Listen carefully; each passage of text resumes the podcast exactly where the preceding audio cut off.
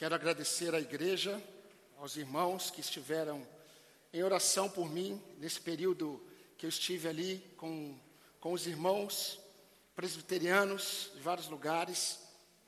Foi um momento muito abençoado, muito gostoso, muito agradável.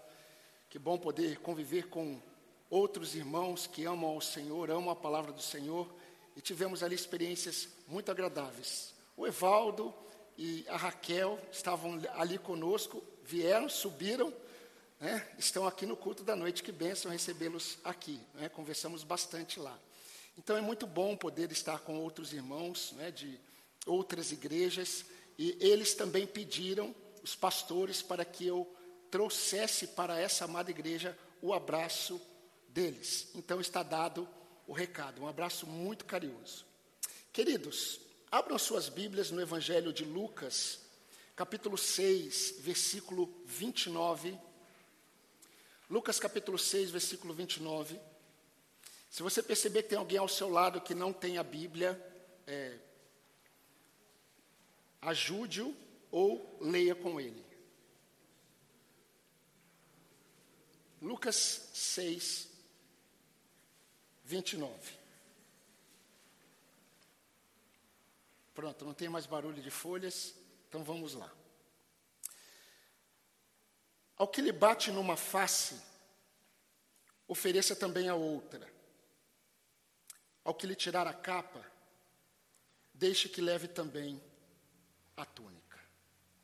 Meus irmãos, nós já aprendemos, nós temos ouvido e nós já sabemos que as nossas principais batalhas, elas acontecem, elas ocorrem em nossa mente.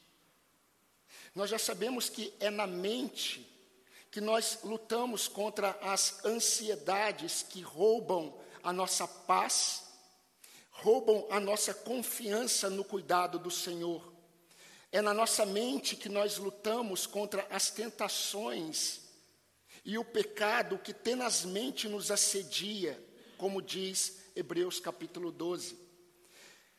É na nossa mente que nós lutamos contra pensamentos e vontades que surgem sem ao menos nós percebemos e elas já estão lá, tentando dominar o nosso coração. E em todos esses pensamentos nós somos tentados a pecar contra Deus. Nós somos tentados a seguir um, um caminho contrário ao do Senhor. Mas é verdade, meus irmãos, que a Bíblia diz que Deus a ninguém tenta. Ele não pode ser tentado pelo mal e ele a ninguém tenta. Quando nós somos tentados, nós somos tentados é, pelo nosso próprio coração, a cobiça que está em nosso próprio coração. E a cobiça nos seduz, nos atrai.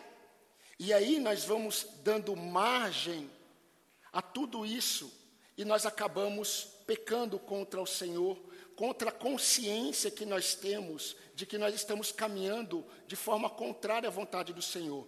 Tudo isso acontece na mente.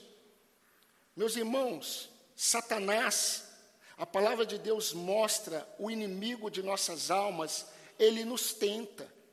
Ele nos tenta a partir daquilo que ele sabe que está no nosso coração com propostas, oferecendo saídas para necessidades que nunca são saídas, pelo contrário, você se afunda cada vez mais. É muito perigoso seguir o coração sem conhecer a palavra de Deus e sem se submeter à palavra de Deus. Porque quando alguém não conhece a palavra de Deus, ele vai ouvir o seu coração e Satanás sabe o que propor. Ele sabe. Ele sabe que, se ele percebe um coração ansioso, preocupado, que não consegue confiar em Deus, ele sabe que esse já está duvidando da bondade e da fidelidade do Senhor. Tudo isso ocorre na mente. Crianças, olhem para o pastor. Jovens, olhem para o pastor. Vocês precisam entender que as suas maiores lutas vão acontecer aqui, na mente. as lutas mais terríveis, as batalhas mais difíceis, elas vão ocorrer na mente. Paulo escreveu aos Filipenses o seguinte, Filipenses 4:8: Tudo que é verdadeiro, tudo que é respeitável, tudo que é justo, tudo que é puro, tudo que é amável, tudo que é de boa fama, se alguma virtude há, se há algum louvor, que isso ocupe a sua mente.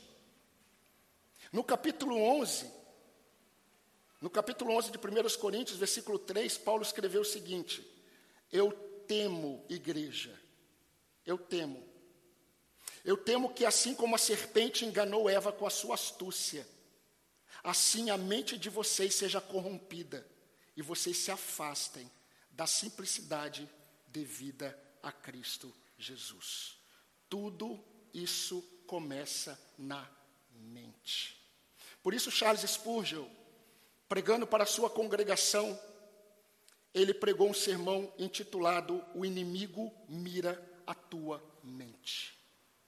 E é verdade, ele estava preocupado com isso. A mente, meus queridos, é o primeiro ambiente de batalha. E nós temos um outro inimigo muito ousado: o nosso sentimento. Os nossos sentimentos, eles são contrários muitas vezes à vontade do Senhor revelada em Sua palavra. Mas eu gostaria de deixar para você duas certezas, pelo menos duas certezas que nós temos em relação a esses momentos difíceis que acontecem na nossa mente. Deus está permitindo e usando todas essas batalhas internas para nos mostrar o que está no nosso coração. Deuteronômio capítulo 8, Moisés disse isso, disse isso para o povo. Deus está permitindo vocês passarem pelo deserto para provar o que está no coração de vocês. A segunda certeza é que Deus sempre está nos convocando a buscarmos refúgio nele, a dependermos dele, a esperarmos livramento da parte dele segundo 1 Coríntios capítulo 10. Por isso, meus queridos, enquanto nós somos convocados pelo Senhor a uma vida de mais santidade, de mais semelhança com Ele, nós somos exortados à perseverança. Nós somos exortados a confiarmos nele diante de todas as lutas que começam aqui. Deus deseja que nós busquemos a presença dele porque em toda luta que está acontecendo na sua mente, em primeiro lugar, Deus sempre está presente. Mesmo quando nós tiramos os olhos de Jesus Cristo. Paulo, escrevendo aos Gálatas, ele disse algo muito interessante. Ele disse assim: se eu vivesse buscando agradar a homens, eu jamais seria servo de Cristo. Quando Paulo disse isso, queridos, ele estava se colocando no pacote. Ele estava dizendo o seguinte: se eu for alguém que segue a mim mesmo, eu nunca seria servo de Cristo, porque seria também seguir homens. Meus irmãos, as bem-aventuranças que nós vimos, as duas primeiras, na verdade, todas as bem-aventuranças e depois as duas rendições que nós vimos é, de Jesus aqui no Sermão do Monte, ensinando os seus discípulos, nos ensinam muito sobre o que Deus espera de nossas vidas, de nossas ações, mas principalmente reações. E eu gostaria de pensar com você hoje na terceira rendição que Jesus passou para os seus discípulos, que está no versículo 29. A lição de hoje para a sua vida, para as nossas vidas, nós que queremos seguir a Jesus Cristo, é a seguinte: renuncie a si mesmo diante da humilhação e da injustiça que você experimentar.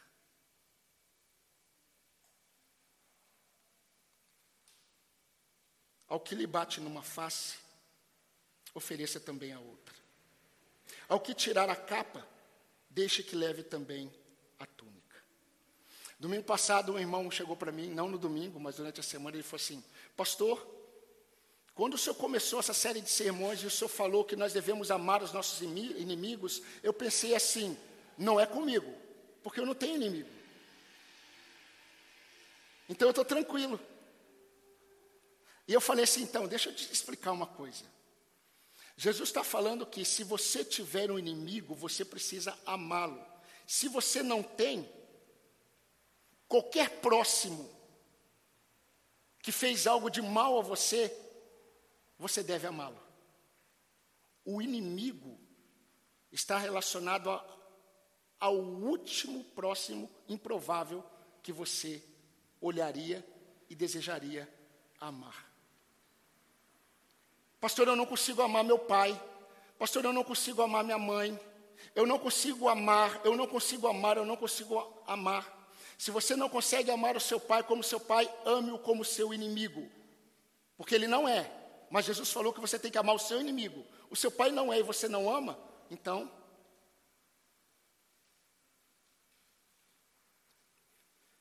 Meus irmãos, quando nós olhamos muito da fala de Jesus, nós temos que entender que Jesus ele não foi literal. Jesus ele sempre usou figuras de linguagem ou linguagens de exagero que a gente chama de hipérbole. Por exemplo, se o teu olho direito te faz pecar, o que, que Jesus disse? Arranca-o. Aí você vai lá e vai arrancar seu olho? Não. Jesus está usando uma figura de exagero para mostrar que você tem que considerar algo muito sério aquilo que você tem colocado diante dos seus olhos. Mas, meus irmãos, Jesus Cristo, Ele está querendo ensinar os seus discípulos e a igreja algo que Ele já sabe, que é natural nas nossas vidas por causa do pecado, que é o senso de retribuição. Queridos, nós temos em nós, desde pequenininho, o senso de retribuição ao mal que nós recebemos. Martin Lloyd Jones, ele escreveu certa vez e disse assim: Desde a mais tenra idade, as crianças manifestam um impulso de vingança. É lógico que elas não conseguem discernir isso, mas é só você perceber quando alguém faz alguma coisa que ela não gosta o que, que ela deseja fazer. Todos nós temos em nós, por causa do pecado, um senso de retribuição. Então, queridos, retribuir o mal com o mal é evidenciar a nossa semelhança com o pecado e não com a verdade de Deus. Mas não é interessante porque quando nós olhamos as duas tábuas da lei, nós já vimos isso. A primeira tábua diz como nós devemos amar a Deus, a segunda tábua mostra como nós devemos amar o nosso próximo. E aí Jesus, ele sabe que ele está diante de um povo que está ouvindo tudo que ele está ensinando, e esse povo é um povo que está seguindo uma interpretação deturpada da lei, que diz assim: se o teu inimigo te faz o mal, faça o mesmo mal olho por olho, dente por dente. Pastor, mas está escrito na Bíblia isso sim, porque Moisés escreveu isso para colocar uma justiça que não havia, para não ultrapassar, exagerar a retribuição com o mal. Só por isso. Porque há em nós um senso de justiça e um desejo de retribuir. Nós vivemos em tempos, isso é tão natural do homem, que se é, um cavalo ele sai correndo e ele bate em alguém e essa pessoa se machuca, nós vamos querer matar o cavalo. Alguém tem que pagar o preço. E eu não posso ficar no prejuízo. E meus irmãos, na época de Jesus havia toda essa deturpação. Então, interessante o que nós percebemos no que Lucas registra, e ele não registra o que Mateus registrou. Mas nós precisamos incluir o que Mateus registra. Entre os versículos 29 e 30 de Lucas capítulo 6, Mateus acrescenta a seguinte fala de Jesus: Se te pedirem para andar uma milha, ande duas. Por que, que Jesus falou isso? Porque havia uma lei romana em que toda autoridade romana poderia pedir para que alguém carregasse, fizesse alguma coisa para ele por pelo menos uma milha. Era lei. Vocês se lembram de Simão o Sirineu? Quando Jesus estava carregando a cruz, o soldado olhou para ele e falou assim: carregue para ele. Os judeus estavam debaixo do jugo romano. Havia essa lei. Se uma autoridade romana pedisse para você caminhar uma milha com ele, fazendo algum esforço para ele, você tinha que obedecer, pelo menos uma milha. Jesus, sabendo disso, diz assim: para os seus discípulos: se pedirem para você andar uma milha, ande duas. Ande duas. Agora, o texto que nós estamos vendo, Jesus diz assim, algo que parece insano. Se alguém lhe bater na face, Mateus vai dizer face direita.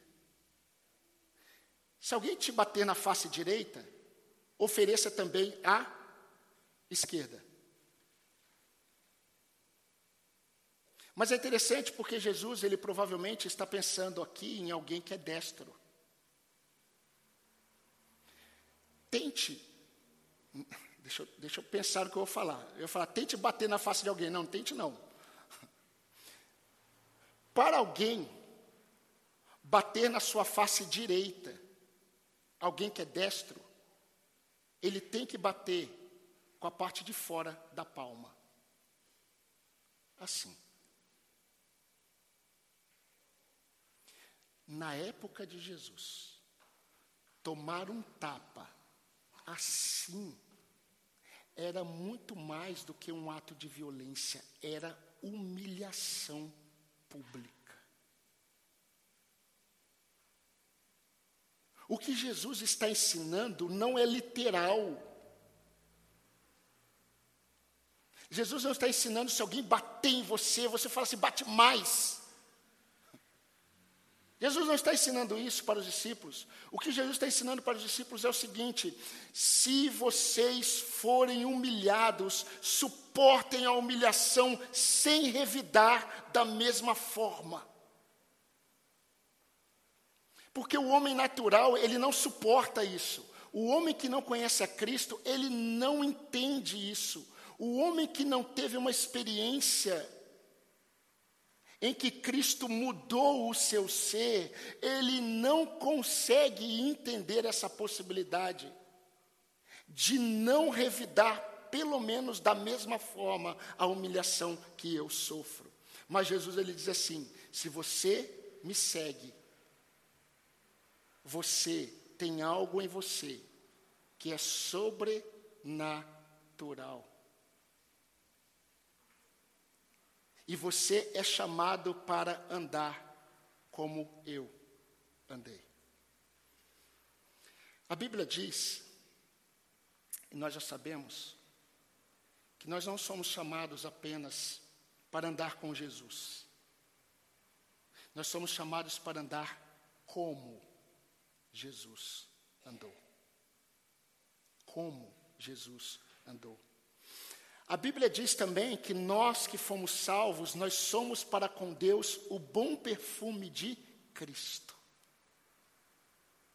Isso significa, queridos, que nós devemos exalar. A nossa vida deve exalar a fragrância do caráter de Cristo, não da minha personalidade. A fragrância do caráter de Cristo não do meu jeito de ser, não da minha impulsividade, não do meu senso de justiça, mas exalar o bom perfume de Cristo. Meus irmãos, para aqueles que não entenderam isso, para aqueles que ainda não são discípulos de Jesus, eles vão se escandalizar com essa verdade. Sabe por quê, queridos? Porque o caminho do coração humano é sempre o caminho mais largo. Só que Jesus falou que aquele que quer andar na presença dele, o caminho é estreito. E não é o caminho, como eu disse para vocês, que vai se alargando. Ele permanece estreito enquanto nós estamos neste mundo. Meus irmãos, nós precisamos nos lembrar que muitos ficaram maravilhados com Jesus, a Bíblia diz. Muitos. Eu não tenho dúvida que se Jesus estivesse andando entre nós, uma multidão iria cercar Jesus novamente. Muitas pessoas viviam maravilhadas com Jesus, ouviam Jesus, viam Jesus fazendo muitos milagres e ficavam maravilhadas até Jesus começar a confrontar o coração delas. Até Jesus começar a revelar o pecado do coração delas. A realidade da inclinação do coração das pessoas. E aí muitos olharam para Jesus e diziam assim: duro, essa sua palavra, Jesus. Quem aqui pode suportar? E a Bíblia diz que muitos deixaram Jesus. E Jesus, como nunca foi carente, nós somos, ele não. Ele olha para os doze apóstolos e diz assim: Vocês não querem ir embora também? Está João 6. Vocês não querem aproveitar a oportunidade de ir embora também com esses? E Pedro, ele vai dizer o quê? Senhor, para quem iremos? Só tu tens as palavras de vida eterna. Meus irmãos, Jesus Cristo, ele é a expressão exata do amor de Deus. Jesus ele conhece o coração do homem. Jesus ele conhece o coração mesmo daqueles que o seguem. Jesus conhece o coração daqueles que ele separou a dedo para segui-lo. Jesus conhece. Mas deixa eu dizer uma verdade para você, meu querido. Sabe por que, que o cristianismo hoje ele é o que é? Sabe por que, que os homens continuam perdidos em seus corações em relação a Deus, mesmo tendo uma religião cristã? É porque o Jesus que os homens têm é um Jesus fabricado por eles, não é o Jesus da Bíblia. É o Jesus que eles imaginam. Mas esse, esse, Jesus que as pessoas imaginam e querem seguir, não é o Jesus que ama em verdade, que resgata. É um Jesus que nunca vai dizer para você a verdade sobre você. Os homens constroem Cristos que nunca vão salvar as pessoas. Nunca.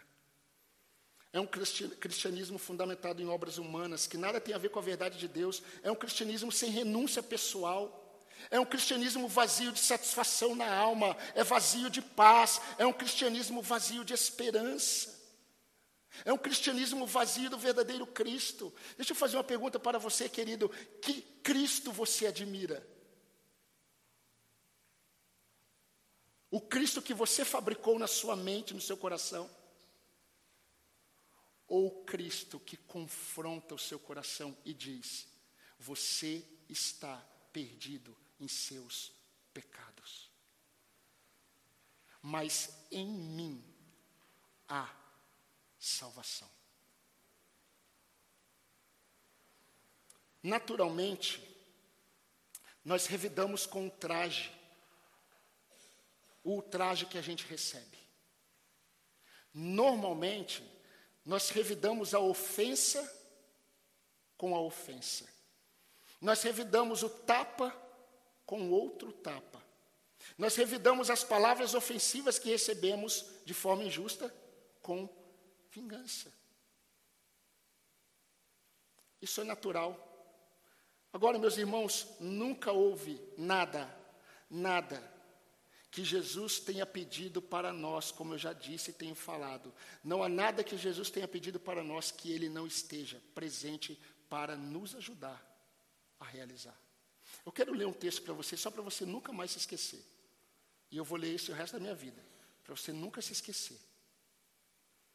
Hebreus 4, 14 a 16, diz assim: Nós temos um grande sumo sacerdote que adentrou os céus, Jesus, o Filho de Deus. Apeguemos-nos com toda firmeza à fé que nós professamos, pois nós não temos um sumo sacerdote que não possa se compadecer das nossas fraquezas, mas sim alguém que, como nós, passou por todo tipo de tentação, mas sem pecado. Agora, olha, entenda isso. Assim sendo, meus irmãos, aproximemo-nos do do trono da graça com confiança, a fim de recebermos misericórdia e encontrarmos graça que nos ajude no momento de necessidade. É difícil andar como Jesus, mas nele não é impossível senão o que ele diz não seria verdade. Mas é verdade tudo o que ele diz, também é verdade. A nossa, muitas vezes, luta para não submetermos as nossas vontades a Ele. Jesus, de uma forma injusta, ele foi condenado no sinédrio e ele experimentou, meus irmãos, não uma, não duas, não três bofetadas na face. Jesus nunca pede nada que ele não saiba o que é. Mas existe uma outra parte do texto.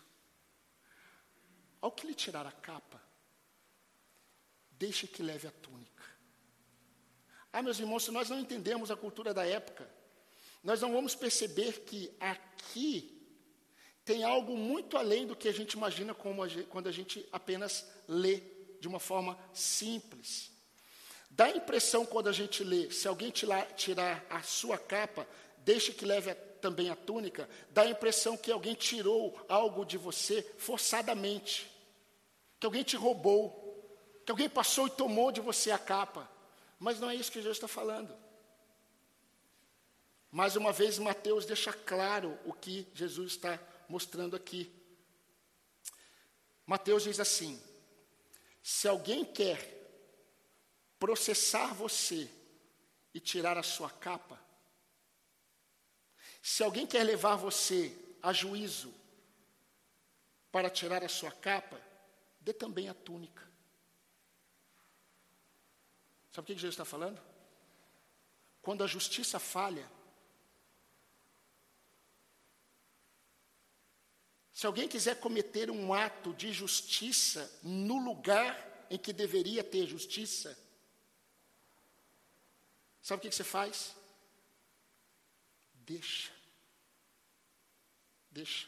É muito interessante porque a gente olha na, na, na, na cultura hebreia e a gente vê que a capa era uma, uma roupa secundária, como se fosse uma blusa de frio.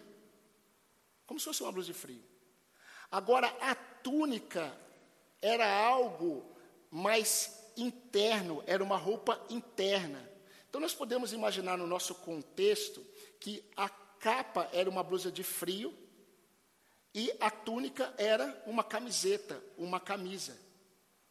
Só que está escrito em Êxodo capítulo 22, 26 a 27 o seguinte: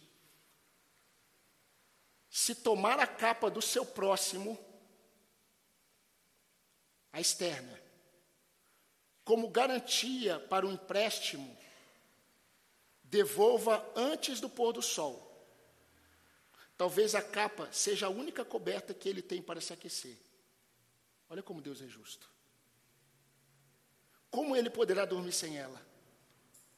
Se não a devolver, e o seu próximo pedir socorro a mim, eu vou ouvir ele, porque eu sou misericordioso. Jesus vem e fala assim: os discípulos sabiam de Êxodo. Se alguém te tirar a capa, você já tem preceitos do Senhor para isso, dê também a túnica. Se alguém for injusto com você, deixe que continue sendo injusto. Sabe por quê? Porque, meus queridos, Jesus está querendo mostrar que os discípulos de Jesus, eles precisam ser como ele, no quesito retribuir o mal com mal, a injustiça com a injustiça. Aqueles que conhecem Jesus não são assim. Somente quem não teme ao Senhor é assim. Quem conhece a Jesus, não. Se você continuar lendo Lucas 6, sabe como que vai terminar?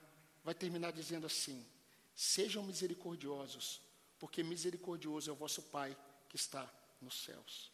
Sabe o que, que Jesus está mostrando o tempo todo? Vocês precisam ser como o Senhor.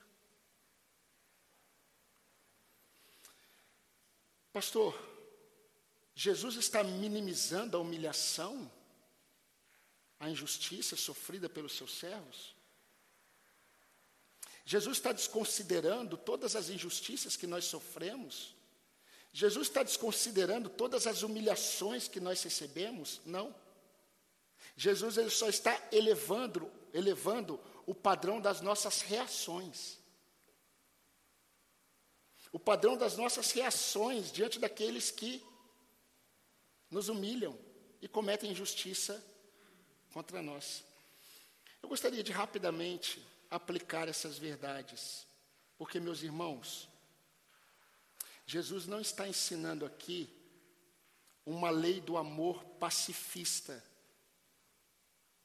que aceita tudo, que despreza o direito em nome de uma falsa paz. Jesus não está ensinando isso. Ele nunca ensinou isso. O que Jesus está pensando aqui não tem a ver com nenhum outro homem, senão naqueles que o seguem, que o conhecem. Jesus, quando proferiu essas verdades, ele não está pensando em ninguém no mundo, senão aqueles que o seguem. Jesus está pensando em seus discípulos. Jesus está pensando nas reações dos seus discípulos.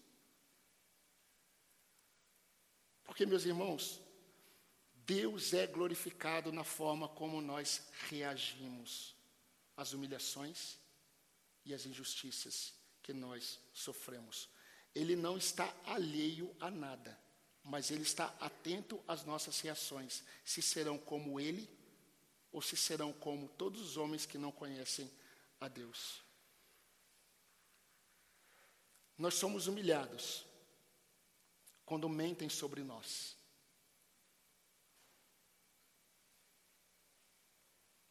Preste atenção, jovem. Você será humilhado quando zombarem de suas crenças e seus posicionamentos de fé. Nós sofremos afrontas por aquilo que nós defendemos como valores do reino de Deus. Quando nós perdoamos aqueles que nos fazem o mal, sabe como que o mundo chama? Sabe como que o mundo chama aquele que perdoa? Que perdoa como Jesus amou aquele que faz o mal, o mundo chama de, é, de bobo, de fraco. Quando o jovem não cede às pressões de uma sociedade que não conhece a Deus, mesmo uma sociedade chamada cristã. Quando a esposa ou o esposo suporta as palavras ofensivas do seu cônjuge, somente para honrar a Deus e ser parecido com Jesus. Meus irmãos, nós vivemos em tempos em que as pessoas, elas, o que elas mais fazem em seus relacionamentos é buscar os seus direitos.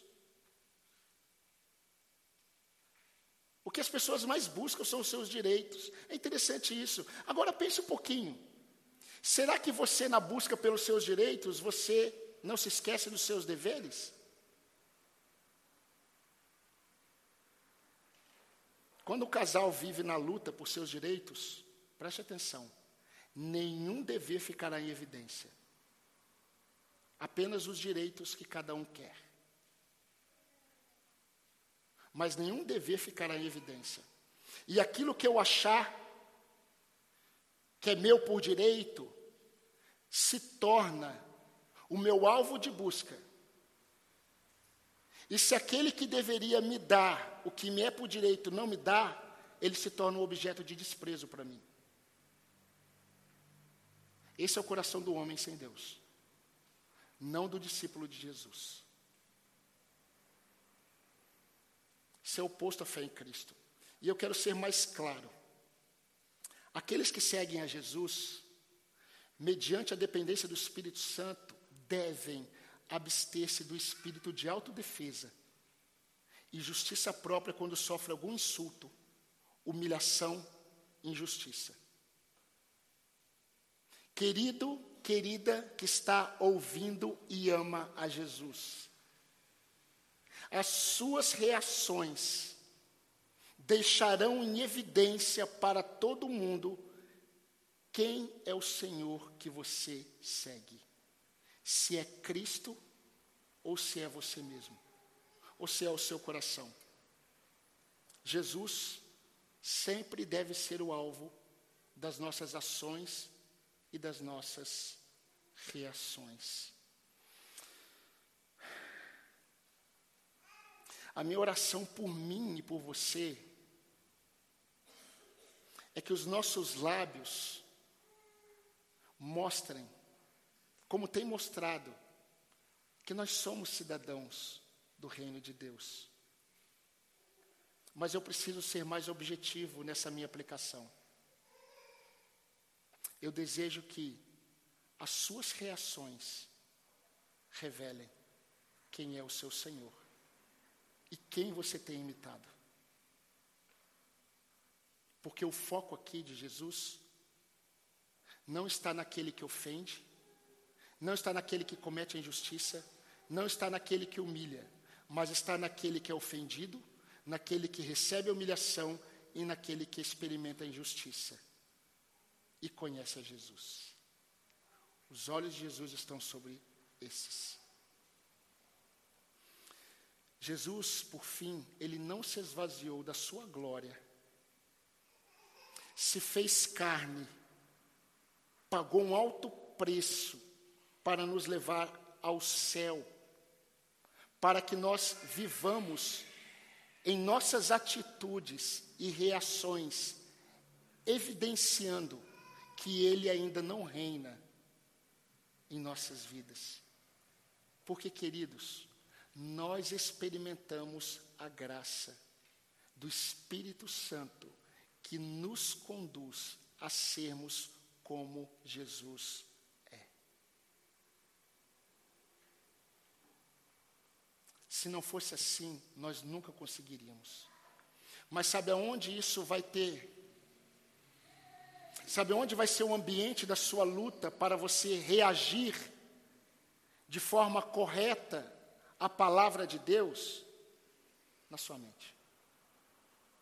Na sua mente. Sabe onde isso vai acontecer? Lá na sua casa. Sabe quando isso vai acontecer? Amanhã. Talvez a hora que você sair daqui. Sabe quando vai acontecer? Quando você experimentar durante a semana, neste mês, injustiças, humilhações. As suas reações dirão quem segue, quem o seu coração está seguindo de fato. Mas o lugar de você lutar é aqui. É aqui. Dependendo de Deus. Sabendo que Ele sempre nos ajudará. Sempre. Jesus nunca nos deixa órfãos. Como disse o pastor Josemar Bessa, por que, que a gente vive como órfão, se Ele é o nosso Pai? Se alguém lhe bater numa face, ofereça outra. Se alguém lhe tirar a capa, não impeça que te tirem também a túnica. Lucas 6, 29. Que Deus nos ajude a sermos servos de Jesus Cristo. Amém, irmãos? Amém. Convido você a baixar sua cabeça. Convido você a colocar diante do Senhor as humilhações, as injustiças,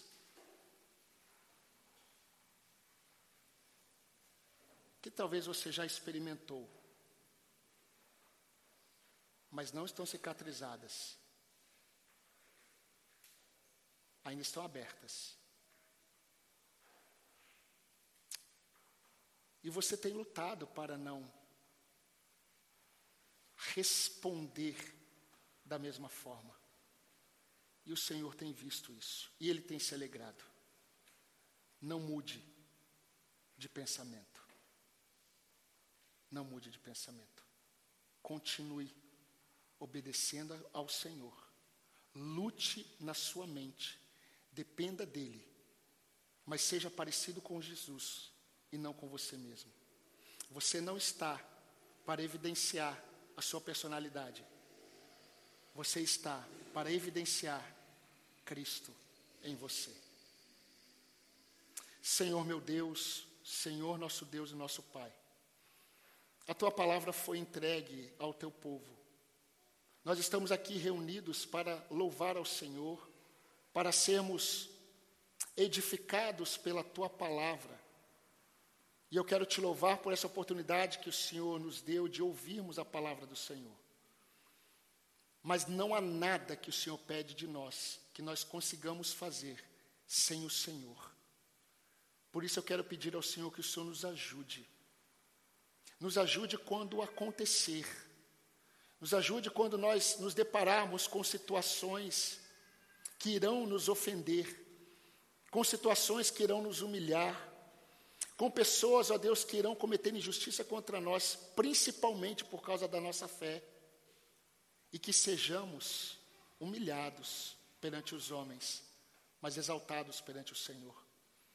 Que experimentemos injustiça diante dos homens, mas que o Senhor seja glorificado quando nós não reagirmos segundo as injustiças que sofremos, para que, ó Deus, o Senhor manifeste a justiça do Senhor. Que o Senhor nos ajude a experimentarmos reações que glorificam a Deus e não reações que exaltam o pecado em nós. Eu peço essas bênçãos por mim, eu peço essas bênçãos por todos os que estão aqui, que são chamados pelo teu nome. E nós oramos pedindo essas bênçãos no nome de Jesus Cristo, a nossa única e real esperança. Amém, Senhor. Amém.